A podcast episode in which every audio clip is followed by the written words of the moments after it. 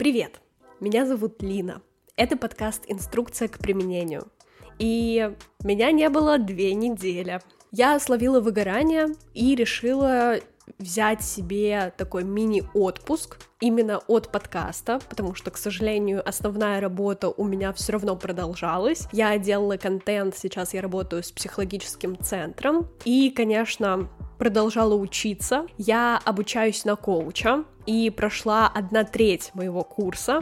Я очень много узнала, и как раз коучинг мне помогал выбраться из вот этого апатичного состояния, когда просто непонятно было, куда идти дальше. Собственно, и вопросы, и практики в тройках мне очень были важны и нужны в тот момент времени.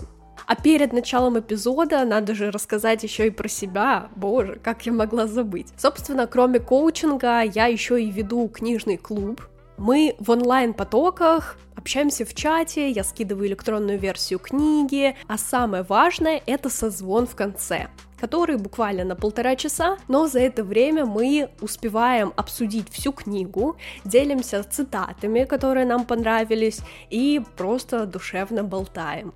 Плюс есть офлайн формат встреч в Москве, и это не только о книгах, это о новых знакомствах, времени вместе, посиделках, походах на выставки, на всякие спортивные мероприятия и так далее. Собственно, все мои соцсети и проекты по ссылке в описании. Переходите, я буду везде вам очень рада.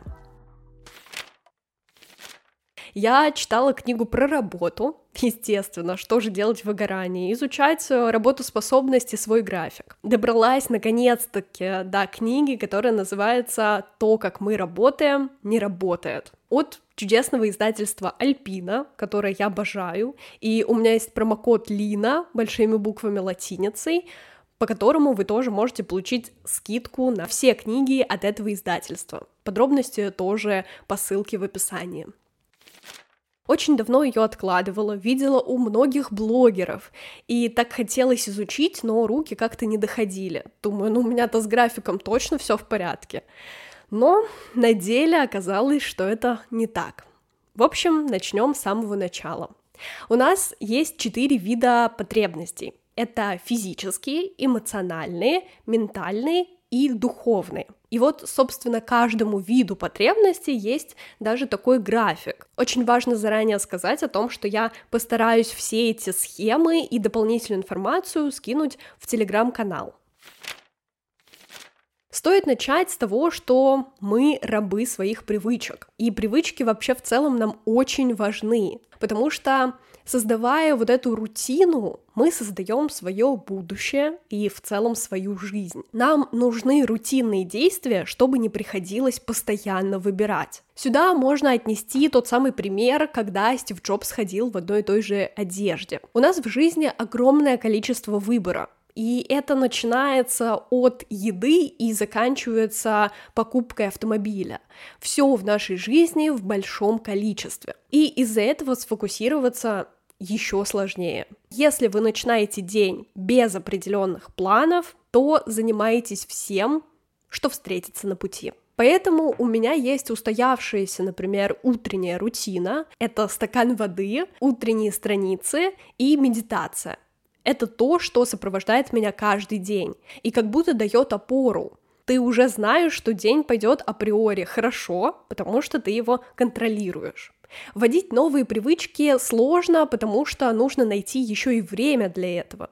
Собственно, для того, чтобы это сделать, действительно лучше конкретно поставить таймер или привязать одну привычку к другой, то есть использовать какую-то последовательность. Эта часть очень напомнила мне книгу «Атомные привычки», и если вы как раз хотите что-то внедрить в свою жизнь, то лучше изучить ее, там более подробно рассказано про то, как наш мозг работает, как стоит э, что-то новое использовать и как сделать так, чтобы это в нашей жизни осталось. У меня, кстати, есть эпизод на эту книгу, я тоже ссылку оставлю в описании.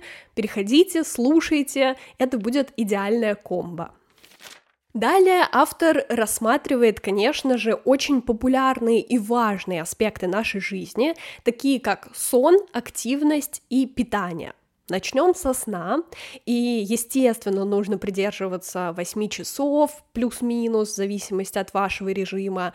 И, конечно же, еще и упоминается дневной сон и его важность о том, что наш мозг и тело перезагружаются в эти 15-30 минут, если мы ляжем спать днем. Так мило, что мы, как дети, то есть в детстве нам прививали привычки полдника, дневного сна, перерывов между обучением, переменок.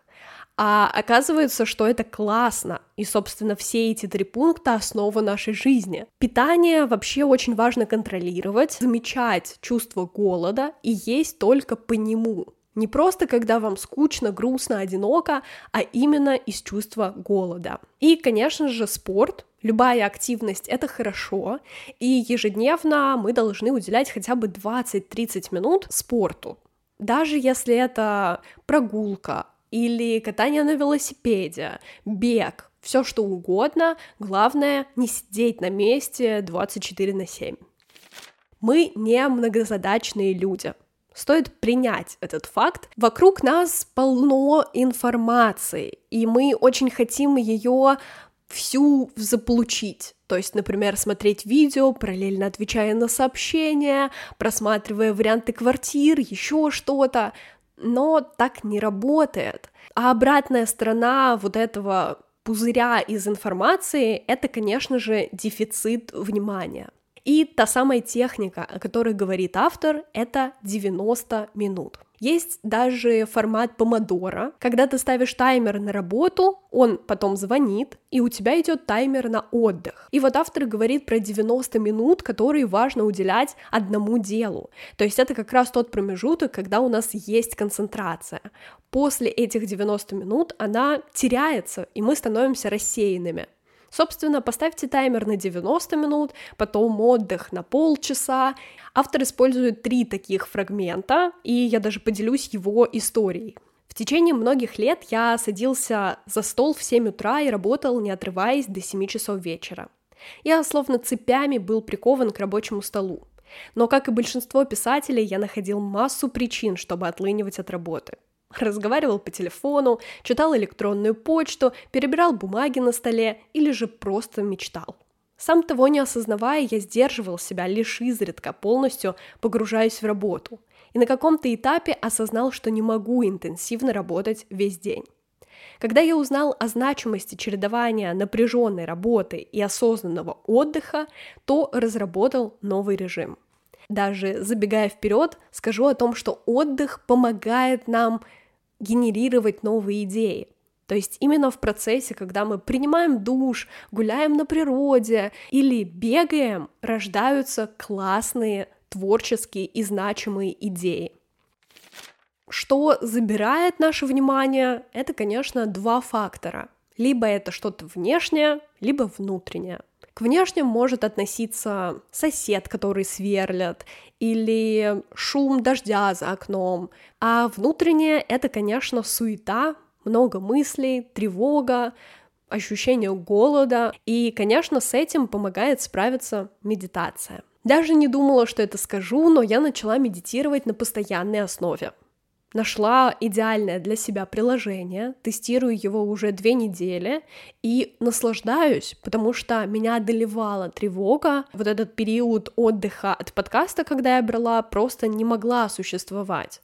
Я каждый день переживала о чем-то и винила себя за прокрастинацию. Только медитация начала меня приводить в чувство, давать э, возможность выдохнуть, заметить свои ощущения и быть в моменте, так скажем, в потоке, в ресурсе. Возможно, я позже еще поделюсь более продолжительным выводом и своими какими-то инсайтами после такого рода привычки, которую я внедряю. Если вам интересно, поделитесь где-нибудь в телеграм-канале или в комментариях.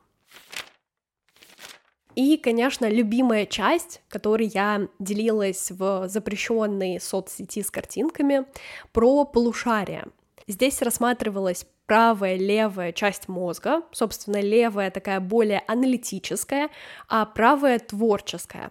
И была классная практика, давался рисунок, перевернутый мужчина. нужно было нарисовать ровно такое изображение, начиная снизу и вверх. Сначала все идет легко, потом ты начинаешь сомневаться, думать, зачем ты вообще это делаешь. Но как будто эти мысли уходят, и процесс рисования продолжается. Оказывается, что в процессе, когда мы рисуем, мы отключаем левое полушарие, то, которое как раз про все эти установки, убеждения, мысли, и включаем правое, просто творим. Даже в процессе, когда я рисую картины по номерам, у меня как раз отключается мозг. Наверное, это и есть состояние потока. Момент, когда ты увлечен настолько делом, и оно тебе нравится, что никакие другие мысли, дела, тебе ничего не хочется, ты просто сконцентрирован. И как раз, чтобы этого творчества было больше, нужно не только отдыхать, но и делегировать рутинные задачи. Возможно, для вас это поход в магазин, уборка или какая-то часть работы. Мне бы, например, очень хотелось отдать на аутсорсинг монтаж подкаста, точнее его видео-версию, ну, возможно, и с аудио. Идеальная комбо. Так что, если у вас есть знакомые, которые монтируют подкасты, делают красивые видео, пожалуйста, поделитесь контактами. Очень в этом нуждаюсь. Говоря про творчество, мы не можем обойти еще и этапы творческих идей. Я, кстати, даже не задумывалась, как это все рождается, но оказывается, есть целая схема. И начинается она с первого прозрения. Это, собственно, идея, которая просто может возникнуть в нашей голове. Например, идея создания подкаста. И мы начинаем с каких-то набросков. Может быть, о чем это будет, или какой формат, один я буду, не один. Здесь работает правое полушарие, как раз отвечающее за генерацию идей. После этого идет насыщение. Это как раз сбор информации, когда мы анализируем, смотрим другие подкасты, сортируем какую-то структуру, оцениваем то, как это работает. И здесь включается левая часть мозга. Когда мы анализируем другие подкасты, другие идеи, это не про воровство. А парадокс творчества заключается в том, что чтобы мыслить оригинально, мы должны ознакомиться с мыслями других. И это, кстати, из э, книги «Кради как художник». Аналогичная история, ты смотришь на других и создаешь свое, как бы компиляция увиденного вокруг. За этим, к сожалению, наступает период инкубации, когда наш мозг переполнен информацией, и левое полушарие устало работать, а правое не может включиться. Когда возникает такой ступор, творческий кризис. После вот этого периода инкубации наступает озарение, и оно наступает как раз через те процессы, когда мы отдыхаем. Это медитация, прогулка, пробежка, встреча с друзьями, все, что вас может наполнить заново. Вот это озарение включает правое полушарие, и тогда у нас, конечно же, снова рождается какой-то поток идеальных мыслей. После этого наступает подтверждение левого полушария, то есть опыт, работа и изучение результатов. Все это рождается в концентрации и сосредоточенности. И действительно неотъемлемо. Один процесс, один этап следует за другим. В целом можно сделать вывод о том, что в работе важно иметь свои ценности и цели. Только после этого уже строится график, заинтересованность, рождение классных идей и рутина важна в нашей жизни. То есть стоит построить э, и наполнить свои будни рутинными действиями, заботой о себе, а потом уже выстраивать рабочий график, который будет подходить именно вам. И желательно, чтобы работа, конечно же, вас вдохновляла, и вы делали то, что любите. Только тогда, вкладывая усилия в это, можно получить идеальный результат. И никто не говорит о быстром успехе, но постепенно он точно придет, если вы будете делать что-то в своем направлении, вкладывая туда душу и любовь. Могу сказать о том, что книга мне очень понравилась, она читалась легко, И на удивление я ее даже не соединяла с другими книгами, то есть обычно я читаю параллельно что-то, там художку и психологию, а здесь я была настолько ей погружена, что как будто не хотелось разбавлять ничем, а сконцентрироваться именно на мыслях отсюда и перестроить свой график. Кстати, что я забираю отсюда с собой? Прикольная рубрика, возможно, которую мне бы хотелось внедрить. Например, что я вынесла из этой книги в свою жизнь прям какие-то примеры, практики и прочее.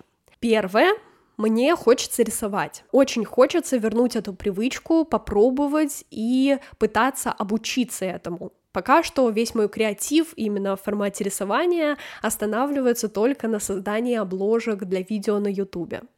Второе, я хочу делегировать, и это, например, как про монтаж подкаста. И третья очень классная практика, о которой я, кажется, забыла сказать, это блокнот рядом с кроватью. Когда вы начинаете засыпать, я думаю, многим знакома такая история, поток мыслей, просто непрекращающийся. Идеи, какие-то мысли о том, как надо было поступить раньше, что нужно купить и так далее.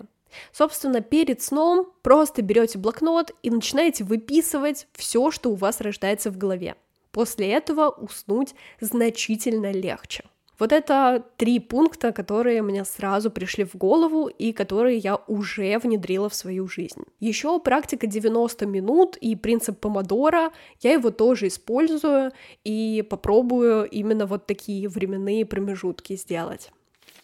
Надеюсь, вам тоже было интересно послушать этот эпизод, разбор этой книги, и что-то вы взяли с собой в свою рутину и жизнь. Если это так, то поделитесь вообще обратной связью, как вам эпизод, скучали вы или нет, мысли, которые остались после прослушивания и просмотра. Я буду рада узнать. Делитесь в комментариях или пишите в телеграм-канале. Там я еще больше делюсь инсайтами, мыслями из прочитанных книг и, конечно же, устраиваю опросы для новых эпизодов. Так что вы точно будете в курсе всех событий. Плюс не забывайте вступать в книжный клуб и подписываться на Twitch канал. Спасибо за прослушивание. Подписывайся на подкаст, ставь оценки на той платформе, где ты его слушаешь, звездочки на Apple подкастах, сердечко на Яндекс Музыке, оставляй комментарии, репости, рассказывай об этом подкасте друзьям, а мы услышимся на следующей неделе. Пока-пока.